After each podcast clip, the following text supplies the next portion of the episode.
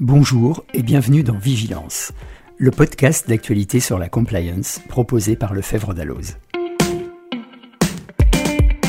Je suis Stéphane Odana, rédacteur en chef de la solution Compliance et éthique des affaires, et je serai accompagné tous les 15 jours par une équipe de journalistes. Aujourd'hui, Amélie Renard, chef de rubrique protection des données, Anne-Laure Pasquet, rédactrice en droit européen des affaires, et Véronique Rébier, rédactrice en chef adjointe du dictionnaire permanent droit européen des affaires. Dans Vigilance, nous reviendrons en 5 minutes maximum sur les dernières infos essentielles aux professionnels de la compliance. Alors, on commence par quoi Amélie? Bonjour Stéphano, bonjour à tous. On va parler du RGPD et s'intéresser aux données de santé qui ont défrayé la chronique ces derniers jours. D'abord, l'affaire Doctolib, à qui l'État a confié la gestion des prises de rendez-vous pour la vaccination contre la Covid-19. Plusieurs syndicats se sont inquiétés du risque de transfert de données vers les États-Unis. En effet, Doctolib fait héberger ces données par une filiale d'Amazon. Mais pour le Conseil d'État, il n'y a pas de violation du RGPD. Doctolib, en prenant des garanties, a assuré un niveau de protection suffisant. Autre affaire, celle de la fuite des données de santé qui a affecté 500 000 personnes début mars après des cyberattaques contre plusieurs laboratoires de biologie médicale. Leurs données se sont donc retrouvées en ligne dans un fichier en accès libre. Le tribunal judiciaire de Paris a alors ordonné aux quatre fournisseurs, Orange, Free, SFR et Bouygues, de bloquer immédiatement et pour 18 mois l'accès au site où se trouvait ce fichier. On continue avec vous, Véronica, sur le sujet du devoir de vigilance. Eh oui, Stéphano.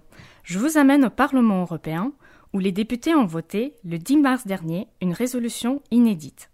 Elle exige l'adoption urgente d'une directive sur le devoir de vigilance, à l'image du dispositif français. L'idée est simple, mais ambitieuse. Obliger les entreprises à s'assurer que leurs filiales, sous-traitants et fournisseurs respectent les normes en matière de droits de l'homme et d'environnement, et ce, partout où ils opèrent dans le monde. Une obligation qui s'appliquerait aussi bien aux grandes entreprises qu'à certaines PME.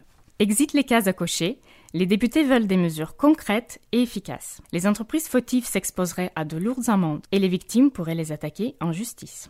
La balle est désormais dans le camp de la Commission européenne, qui devrait présenter son projet de directive d'ici le mois de juin.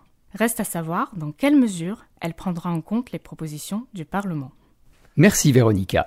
Tout autre chose maintenant.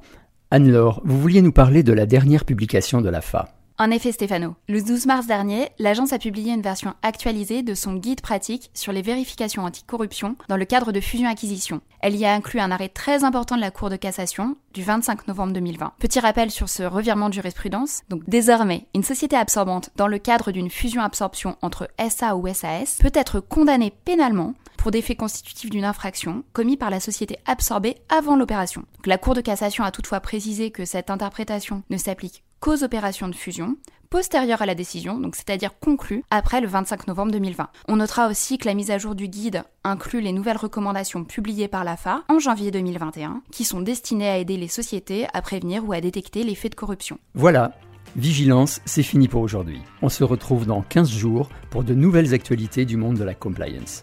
Très bonne semaine à tous.